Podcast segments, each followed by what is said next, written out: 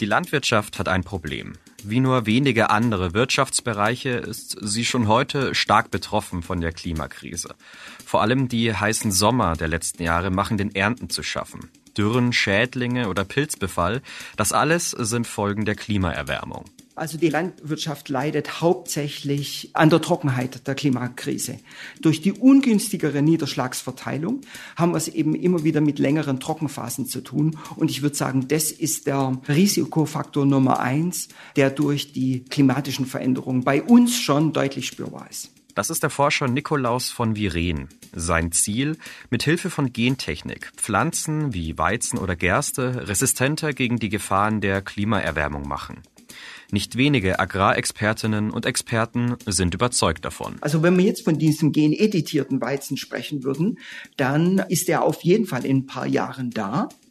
Und dann wäre es möglich, sobald es die Gesetze zulassen. Aber ist moderne Gentechnik, sogenannte Genomeditierung, wirklich die Zukunft der Landwirtschaft? Das fragen wir uns in dieser Folge.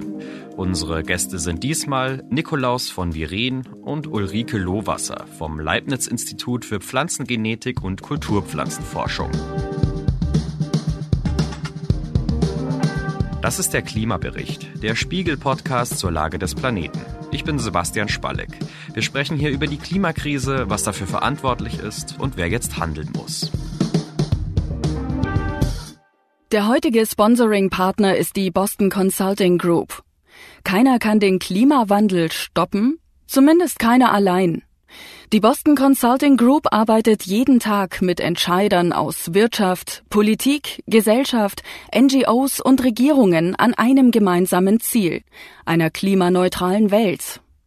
Die Boston Consulting Group bringt weltweit Expertinnen und Experten mit Kundinnen und Kunden zusammen, um diese Transformation mit gebündeltem Know-how zu beschleunigen und nachhaltig zu implementieren. Dabei entstehen klimafreundliche und profitable Lösungen. So wird Klimaschutz nicht nur zur gesellschaftlichen Notwendigkeit, sondern zum Treiber von Wettbewerbsvorteilen und wirtschaftlichem Erfolg. Nie war es wichtiger als jetzt, gemeinsam zu handeln. Group Up for Climate. Weitere Informationen auf bcg.com. Laut dem letzten Bericht des Weltklimarats haben wir bereits jetzt eine globale Erwärmung von 1,2 Grad. Die Folgen davon sind Hitzerekorde, die inzwischen fast jedes Jahr in Folge gebrochen werden. Es reicht also nicht mehr, nur Emissionen einzusparen. Wir müssen uns auch jetzt schon an den Temperaturanstieg anpassen. Einige Wissenschaftler forschen daher schon an Zukunftstechnologien für dieses Problem.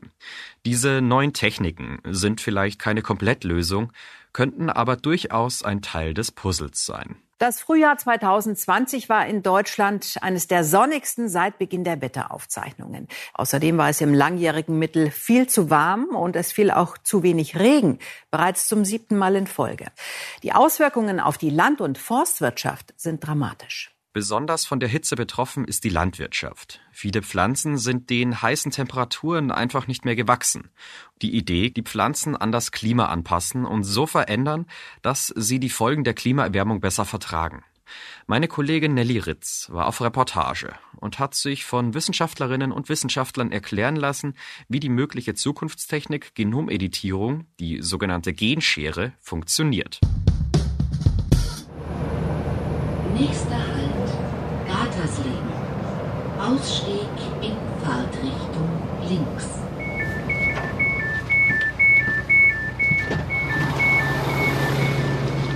Wenn man in Gattersleben am Bahnhof aussteigt, würde man eigentlich kaum erwarten, dass sich hier in diesem kleinen Dorf ein Institut für Genetik befindet. Tatsächlich aber muss man nur 15 Minuten durch den Ort laufen und dann kommt man schon an am Leibniz-Institut für Pflanzengenetik und Kulturpflanzenforschung.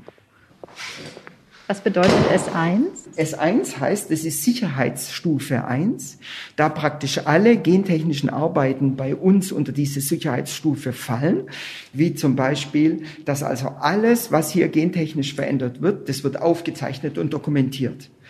Oder okay, und was ist sein Aufgabengebiet dort? An was forscht er?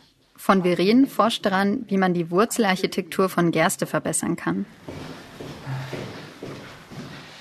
Hier gehen wir gerade in ein Zellkulturlabor. Das ist ein kleiner Raum mit Regalen rechts und links, darauf stapelweise Petrischalen und darin werden Pflanzensamen in einer kontrollierten Umgebung zum Keimen gebracht. Also hier in einer Petrischale wächst schon was Grünes. Genau. Und dann sieht man, wenn man jetzt von unten guckt, auch, dass sich hier die ersten Wurzeln bilden. Ist das Gerste oder? Und das ist jetzt Gerste, ganz mhm. genau. Ah, hier sieht man auch wieder sehr schön, wie aus den Zellkulturen, aus den Kulturhaufen einzelne Sprosse kommen.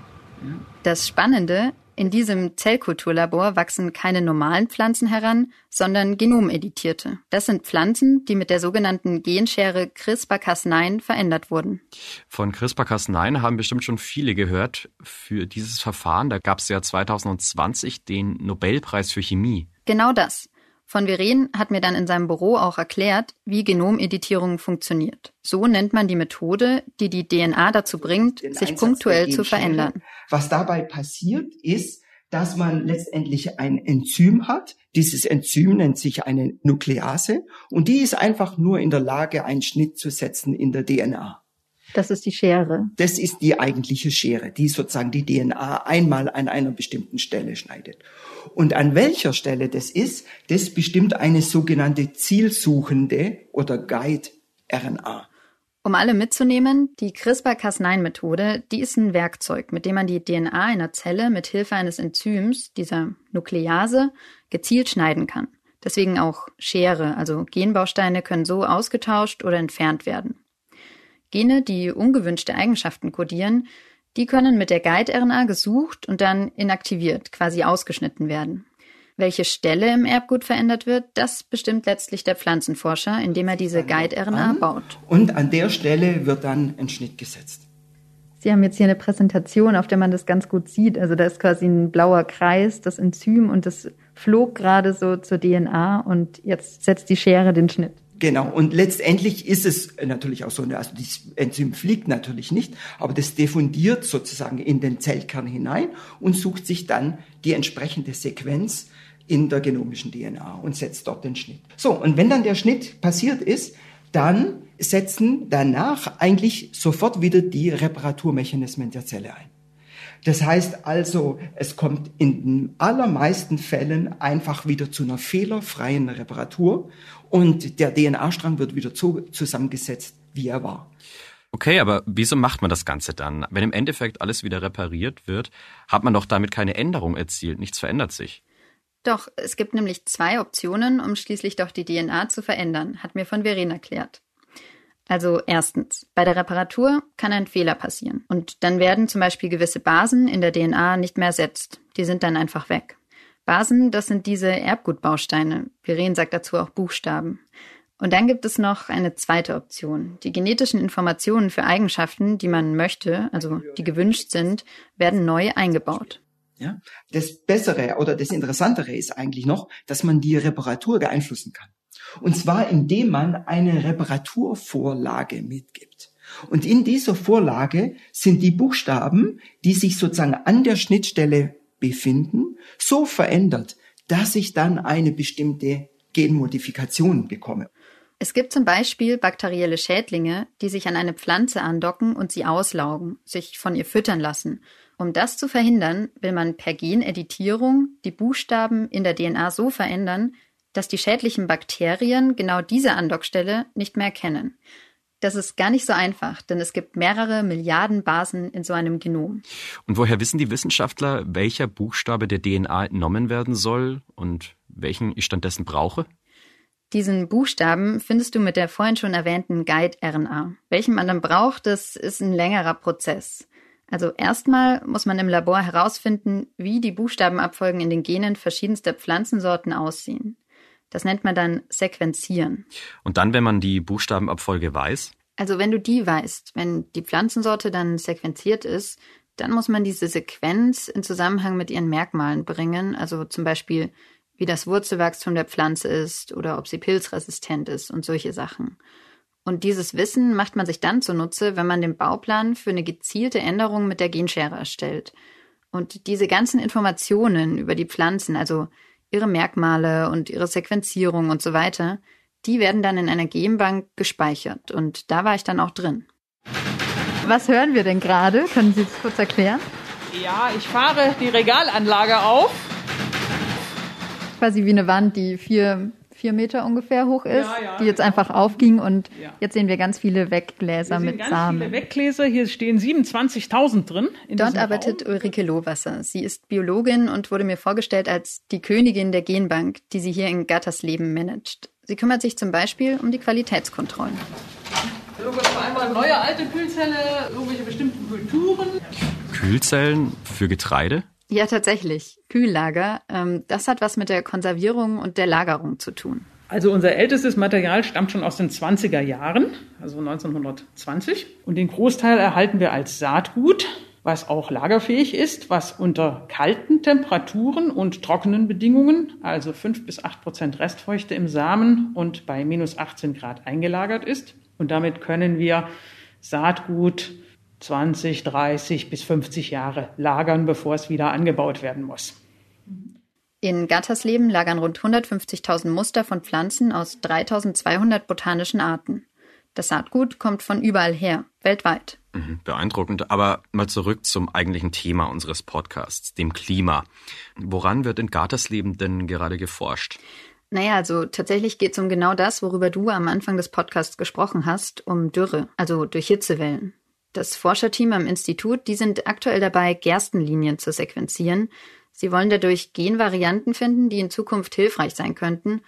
Und dann wollen sie noch herausfinden, wie man die Pflanze per Genschere optimieren, quasi verbessern kann. Und was an der Gerste will er genau optimieren? Von Viren interessiert sich vor allem für die Wurzelarchitektur. Er sagt, wenn es in Zukunft immer trockener wird, dann fehlt der Pflanze oftmals als erstes Stickstoff. Das ist einer der Nährstoffe, die sie braucht.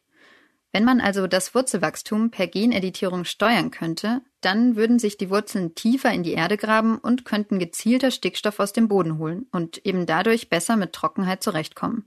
Das ist zumindest die Hoffnung der Forscher. So, und was wir jetzt hier sehen, das ist, das ist das Wurzelsystem einer Pflanze, die gut mit Stickstoff versorgt ist. Und hier hat sie milden Stickstoffmangel und hier immer stärkeren Stickstoffmangel. Und wir sehen, dass beim starken Stickstoffmangel die Primärwurzeln und die Seitenwurzeln in der Länge deutlich zurückgehen. Aber wir sehen, dass bei dem milden Nährstoffmangel die Wurzellänge erstmal zunimmt. Und diese Zunahme, das ist ein Anpassungsmechanismus, weil die Pflanze noch genug Ressourcen hat, um zu versuchen, an den weiter entfernt liegenden Stickstoff ranzukommen. Und an diesem Mechanismus waren wir jetzt sehr interessiert in den letzten Jahren. Die Forscherinnen und Forscher haben entdeckt, welche Base dafür verantwortlich ist, dass sich die Wurzeln beim mildem Stickstoffverlauf verlängern. Der Buchstabe heißt in dem Fall T. Der Buchstabe C wiederum verkürzt die Wurzeln.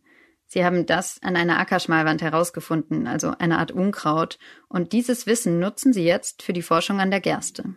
Aber was wir jetzt machen, ist, dass wir jetzt in unserer Genbank schauen, gibt's Varianten mit C und mit T an dieser Stelle. Und das haben wir schon gemacht. Und interessanterweise finden wir in Gerste nur das C. Und das C, also das die kürzere Wurzeln macht. Und das heißt, das ist jetzt für uns ein Paradebeispiel für die Anwendung der Genschere. Und da werden wir jetzt in der Gerste dann auch an dieser Stelle das C durch ein T ersetzen, in der Hoffnung, dass man dann da auch 10 oder 15 Prozent längeres Wurzelwachstum bekommt. Ah, und wann gibt's da erste Ergebnisse? Ja, also endgültige Ergebnisse kriegt man erst dann, wenn die Pflanzen gewachsen sind.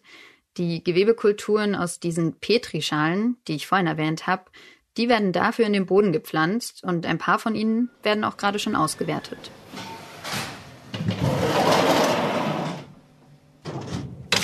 So, hier sind wir jetzt in einem S1 Gewächshaus. Das heißt also, die Pflanzen, die jetzt aus der Gewebekultur entnommen wurden, die kommen hier einfach auf Erde und die werden dann hochgezogen.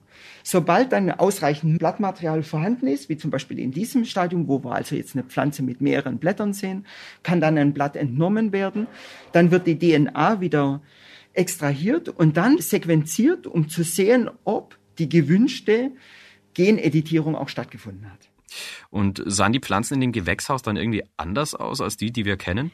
Tatsächlich gar nicht. Auf mich wirkten sie wie ganz normale Gerste. Wenn es ein farbiger Sticker in diesem Topf ist, dann heißt es, das ist eine genetisch veränderte Pflanze. Und anhand von dem Code, den ich jetzt hier lesen kann, zum Beispiel da steht GVOPRB 803, dann kann ich nachgucken in unserem Register, welches Gen hier wie modifiziert wurde.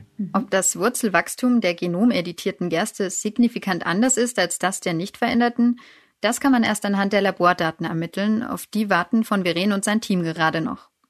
Wenn diese Geneditierung erfolgreich ist, dann hilft das der Pflanze, besser mit dem trockenen Klima klarzukommen. Es könnte sogar dem Klima zugutekommen und dazu beitragen, die Erderhitzung zu begrenzen. Und wie soll das genau gehen? Naja, also, wenn die Pflanze selbst besser Nährstoffe aus dem Boden ziehen kann, dann braucht sie ja auch weniger Dünger. Schon allein die Düngemittelproduktion ist sehr CO2-intensiv und letztendlich klimaschädlich. Aber wenn es jetzt darum geht, dass man einzelne Merkmale besser macht, besser im Sinne davon, dass sich die Pflanzen an die Veränderungen, die der Klimawandel mit sich bringt, anpassen können, dann ist es auf jeden Fall eine sehr effiziente Möglichkeit, das über das Erbgut nachhaltig und ressourcenschonend die Qualität von den Pflanzen und der Pflanzenproduktion als Ganzes zu verbessern. Trotzdem, das Ganze ist ja nicht unumstritten. Und in der Gesellschaft kamen die ersten Versuche der Gentechnik auch nicht besonders gut an. Ja, und ich habe mich ehrlich gesagt auch gefragt, ob da nicht zu viele Hoffnungen in die Genschere gesteckt werden. Noch. Ich hatte gelesen, dass bis heute keine trockenresistente Sorte auf dem Markt ist und dass das oft von Kritikerinnen als Argument verwendet wird, wieso CRISPR-Cas9 eigentlich gar nicht die Revolution ist? Ja, also es ist so, dass wir jetzt keine trockenresistenten Sorten, die über Geneditierung entstanden sind, gerade zur Hand hätten. Liegt aber auch daran, dass eben diese Art der Forschung nicht so stark gefördert wurde. Und da haben wir sehr gelitten unter dem großen Widerstand in der Bevölkerung, denn wenn wir Forschungsanträge geschrieben haben, oh, wir möchten gern geneditierte Pflanzen machen, dann kam öfter mal das Argument zurück, ja, aber die sind in der Gesellschaft sowieso nicht akzeptiert wir sollen unseren Forschungsschwerpunkt lieber in eine andere Richtung legen. Naja, es ist aber auch verständlich, dass diese Technologie in der Gesellschaft nicht wirklich akzeptiert ist. Kritikerinnen und Kritiker sagen ja gerne, der wird in den Genen von Pflanzen herumgepfuscht. Also von Beren behauptet, die Genomeditierung sei ein viel kleinerer und gezielterer Eingriff als die klassische Gentechnik. Und da ist es nur wichtig, dass man als Hintergrund weiß, dass bei so einer Geneditierung eine Base ausgetauscht wird, dass das aber dann ein Austausch ist von mehreren Milliarden von Basen, die sich im Genom befinden. Und der passiert übrigens auch während der natürlichen Z-Teilung. Das heißt also, diese neuen Verfahren der Genomeditierung hinterlassen eigentlich die gleichen oder sogar weit geringfügigere Veränderungen in der DNA, als es die natürlichen pflanzeneigenen Mechanismen tun. Und wenn man das jetzt alles sieht am Hintergrund, muss man sich schon fragen, ja, wie bedeutend ist dann noch der Eingriff von einem Biotechnologen, der eine Base verändert, wenn wir praktisch so einen Hintergrund ständig ablaufen haben. Naja, der Eingriff des Menschen ist natürlich trotzdem da, das kann man nicht leugnen. Das Erbgut wird verändert. Ja, denn letztendlich ist es ja auch immerhin Genmaterial, mit dem gearbeitet wird. Der Forscher von Veren sagt, uns könnte diese Technologie trotzdem helfen, besser mit der Klimakrise klarzukommen. Und das soll auch die Meinung vieler Forschenden sein, also laut von Veren. Er denkt, dass es in den nächsten Jahren immer einfacher werden wird, gezielte Veränderungen in Pflanzen mit der Genschere zu entwickeln. Und die Voraussetzung ist, dass die Forscherinnen und Forscher noch viele der bekannten Pflanzenlinien sequenziert haben. Und daran arbeiten sie ja gerade auch. Und wie realistisch ist das Ganze? Also könnten wir in ein paar Jahren beispielsweise schon genomeditierten Raps oder Weizen verwenden? Also wenn wir jetzt von diesem geneditierten Weizen sprechen würden, dann ist er auf jeden Fall in ein paar Jahren da. Und dann wäre es möglich, sobald es die Gesetze zulassen. Und das wird natürlich in China, in den USA, in Kanada, in Südamerika wird es schon gemacht. Aber zum Beispiel in Deutschland findet schon seit Jahren kein Freisetzungsversuch mehr von gentechnisch veränderten Pflanzen statt. Und das liegt an der rechtlichen Lage, sagt von Veren. Also wir haben momentan noch das Urteil vom Europäischen Gerichtshof, das also diese geneditierten Pflanzen als gentechnisch veränderte Organismen einstuft. Und dagegen gibt's aber jetzt mittlerweile sehr viel Widerstand, vor allen Dingen natürlich aus der Wissenschaft. Denn international wird die Technologie eben schon angewandt. Es könnte, das hoffen zumindest die Forscher, auch helfen, die Ernährung der Menschen sicherzustellen. Eine Folge der Klimakrise ist ja auch, du hast es am Anfang schon angesprochen, sind ja auch Hungersnöte in Entwicklungsländern. Und das können wir jetzt schon beobachten. Die Genschere, sagt von Viren, die könnte einen Beitrag zur Bekämpfung des Hungers leisten. Sie hilft, um die globale Ernährung sicherzustellen. Davon bin ich fest überzeugt.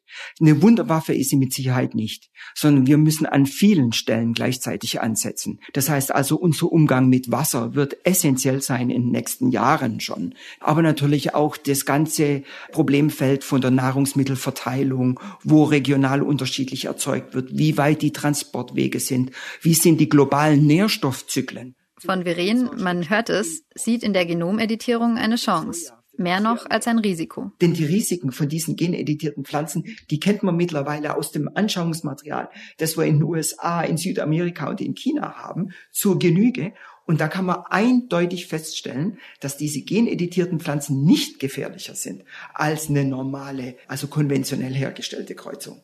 Aber wir glauben eben auch, dass das gerade für eine nachhaltige und ressourcenschonende Landwirtschaft eine echte Errungenschaft darstellt. Das wird nicht die Probleme insgesamt lösen, aber es wird einen wichtigen Beitrag Die Forschenden Nikolaus von Viren und Ulrike Lohwasser sind verständlicherweise ziemlich überzeugt von ihrer Technologie. Doch ob Genomeditierung wirklich die versprochenen Erfolge bringt und wie hoch die Risiken sind, muss sich erst in weiteren Forschungsergebnissen und letztendlich in der Praxis zeigen. Klar ist, moderne Gentechnik könnte eine Zukunftstechnologie sein, mit der wir auf die Klimakrise reagieren und den Hunger in der Welt bekämpfen. Aktuell ist jedoch das Wichtigste, mit allen Mitteln CO2 einsparen, dass wir darauf in Zukunft so wenig wie möglich angewiesen sind. Liebe Zuhörerinnen und Zuhörer, uns interessiert Ihre Meinung. Wie gefällt Ihnen dieser Podcast? Machen Sie bei unserer Umfrage mit unter podcastumfrage.spiegel.de. Oder klicken Sie sich über die Show Notes zur Umfrage. Bei allen Teilnehmern möchte ich mich schon jetzt ganz herzlich bedanken. Das war der Klimabericht, der Spiegel-Podcast zur Lage des Planeten. Die nächste Folge gibt es am kommenden Dienstag auf spiegel.de, Spotify, bei Apple Podcasts und in allen üblichen Podcast-Apps. Bei Anregungen oder Themenvorschlägen schreiben Sie uns doch gerne eine Mail an klimabericht.spiegel.de. Moderiert wurde diese Sendung von Nelly Ritz und mir, Sebastian Spalleck. Wir wurden unterstützt von Olaf Häuser. Produktion und Musik übernahm Philipp Fackler. Hier noch einmal ein Hinweis des heutigen Sponsoring-Partners, der Boston Consulting Group. Der Klimawandel ist eine der größten Herausforderungen unserer Zeit. Zu groß für den Einzelnen, aber nicht zu groß, wenn viele gemeinsam als Gruppe handeln. Davon sind wir von der Boston Consulting Group überzeugt. Wir arbeiten mit Akteurinnen und Akteuren aus Unternehmen, NGOs und Regierungen zusammen, um eine dekarbonisierte, nachhaltige Welt zu schaffen. Es ist jetzt Zeit für gemeinsames globales Handeln. Group Up for Climate.